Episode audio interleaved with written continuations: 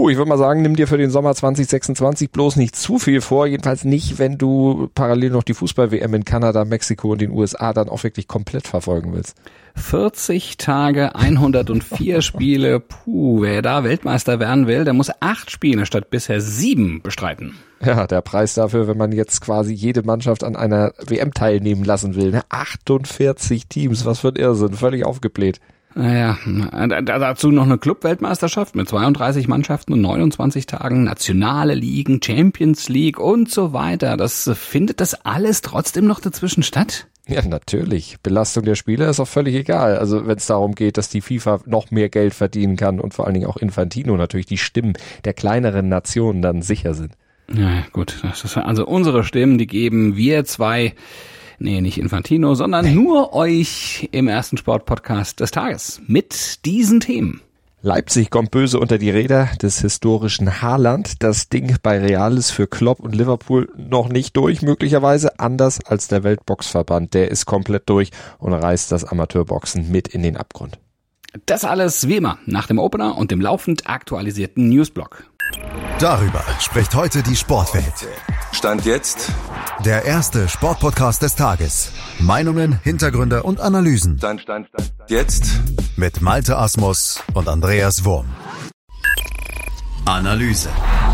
Bayern weiter, Dortmund und nun auch RB Leipzig im Achtelfinale der Champions League dagegen ausgeschieden. Alle Hoffnungen auf eine Überraschung der Leipziger in Manchester bei City waren vergebens nach dem 1 zu 1 im Hinspiel und im Rückspiel zu keinem Zeitpunkt auch wirklich berechtigt. Es blieb am Ende nach dem 7 zu 0 von City die bittere Erkenntnis für Leipzig ohne Nkunku, Olmo und Schlager hatte die Mannschaft nicht den Hauch einer Chance. Vom Anpfiff an war Leipzig komplett überfordert, komplett unterlegen, kam kaum selbst mal aus der eigenen Hälfte und wurde dann in erster Linie von Erling Haaland nach Strich und Faden überrollt.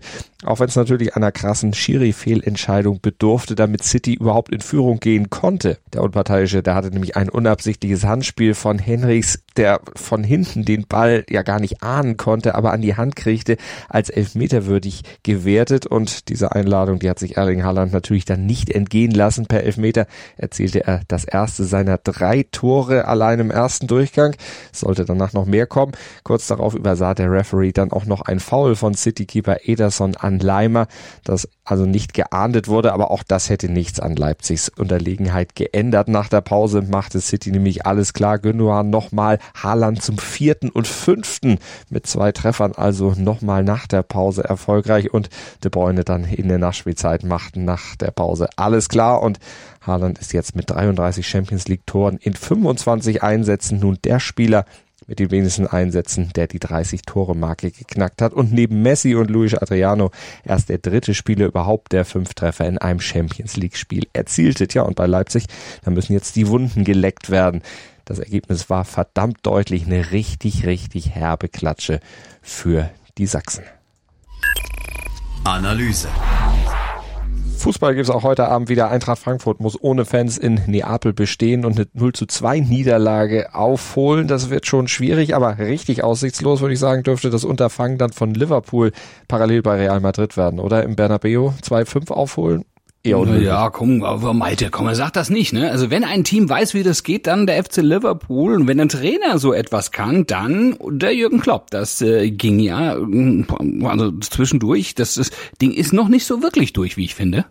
noch hat's Jochen Breyer nicht als äh, durch wahrscheinlich qualifiziert, aber ah. trotzdem, wie, wieso, warum, wieso glaubst du da dran? Naja, erinnere dich mal an 2019. Ja? Also es ist schon lang her, aber trotzdem noch Halbfinale der Champions League. Hinspiel gegen Barca. Da hat Liverpool damals 3 zu 0 verloren. ja. Und dann im Rückspiel doch noch gewonnen und dann sind sie ins Finale eingezogen und das haben sie auch noch gewonnen. Ja, 2019. Stimmt, mhm. stimmt. Ja, ja aber, aber, damals hatten sie ja auch in dem Spiel erstmal überhaupt nichts zu verlieren, gewannen am Ende, aber wirklich, du hast es gesagt, alles. Aber trotzdem, das ist lang, lang her, ne? Damals war Liverpool noch stark und nicht so inkonstant wie Stand jetzt, wo sie ja mehr schlecht als recht so sich durch die Saison da stolpern ja. in England, mal 7-0 gegen Manchester gewinnen, meinen, sie sind wieder die Kings und dann spielen sie gegen den Tabellenletzten und kriegen überhaupt nichts auf die Reihe.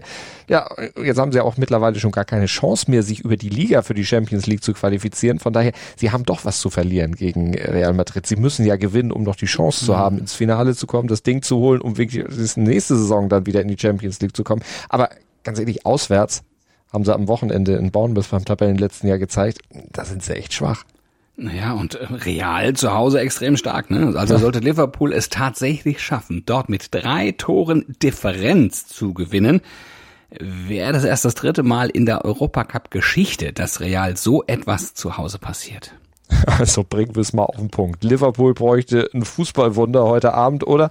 Aber muss sich darauf verlassen, dass Real sich auf dem Hinspielergebnis ein bisschen ausruht, versucht zu verwalten, dann überrascht wird von Liverpool? Also ich glaube nicht, dass das passieren wird. Hintergrund. So, sag mal, Malte, der Ruf des Amateurboxens ne, ist ziemlich ruiniert. Was denkst du? Ja, wenn man es milde ausdrücken möchte, kann man das so sagen. Ich würde mal sagen, die Sportart ist komplett am, am allerwertesten. Bitte, bitte, bitte? Ja, ja, Am genau Abgrund? da unten. Da, Ah, da ja, ist sie. genau. Ja. Das hat sie Genau. aber vor allem dem Weltverband IBA zu verdanken. Okay, inwiefern? Naja, also der steuert von einer Verfehlung zur nächsten und wenn sogar schon das IOC ihn anzählt und seit 2019 bereits wegen mangelnder finanzieller Transparenz und fehlender Integrität der Schiedsprozesse suspendiert hat, also wenn sogar dem IOC sowas schon auffällt, dann weiß man, wie kaputt erst die IBA sein muss. Die IBA habe kein wirkliches Interesse am Boxsport und den Boxern, sondern sei nur an der eigenen Macht interessiert. Gut, kennt das IOC, ne? Aber deshalb können sie es wahrscheinlich auch beurteilen. So heißt es in einer Mitteilung des Internationalen Olympischen Komitees. Naja, und das hat äh, ja auch das Boxen schon aus dem Programm für Los Angeles 2028 gestrichen, deswegen. Ja, und der IBA-Boss Uma, also Kreml wollte ich fast sagen, Uma Kremlev heißt er aber, und äh, Wladimir Putin, die sind ja auch sehr eng befreundet. Das sind sehr enge Buddies. Es kommt noch dazu, wobei Thomas Bach und Putin, da war auch irgendwas, ne? Aber na gut, aber bleiben wir bei Kremlev. Der ist auf jeden Fall jemand, der sich an der Verbandsspitze der IBA da einen ziemlich miesen Ruf erarbeitet hat und das muss er auch gerade spüren, denn ein Dutzend Nationen boykottiert aus Protest die heute startende Frauen-WM in Indien. Ja, zum Beispiel die USA, Großbritannien, natürlich die Ukraine, aber auch Deutschlands nicht dabei. Ne? Es könnte aber auch daran liegen, dass das Bundesinnenministerium Stand jetzt immer noch keine Entsendungskosten zu Wettkämpfen zahlt, bei denen Russen oder Belarussen teilnehmen.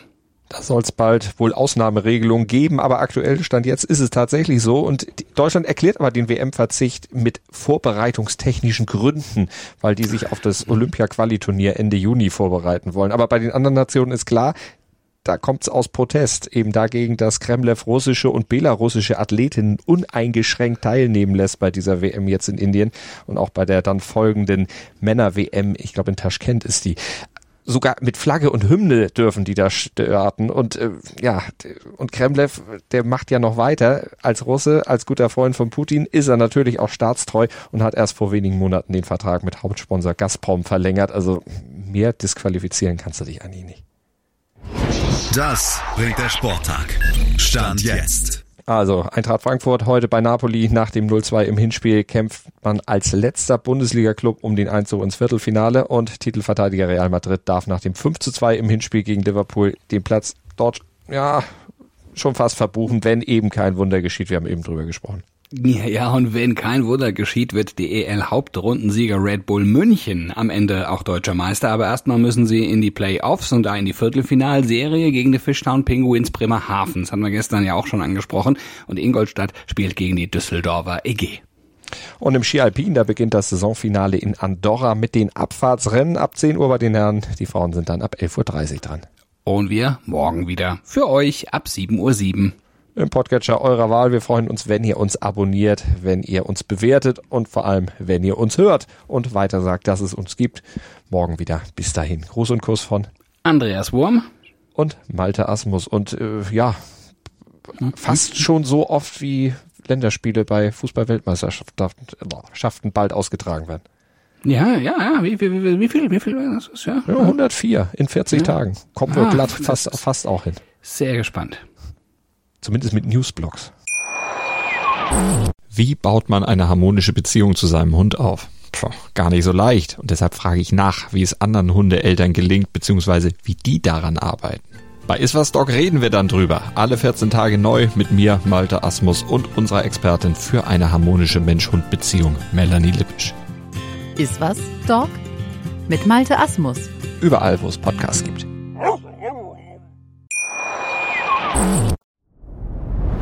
Dir hat dieser Podcast gefallen? Dann klicke jetzt auf Abonnieren und empfehle ihn weiter. Bleib immer auf dem Laufenden und folge uns bei Twitter, Instagram und Facebook. Mehr Podcasts aus der weiten Welt des Sports findest du auf meinsportpodcast.de.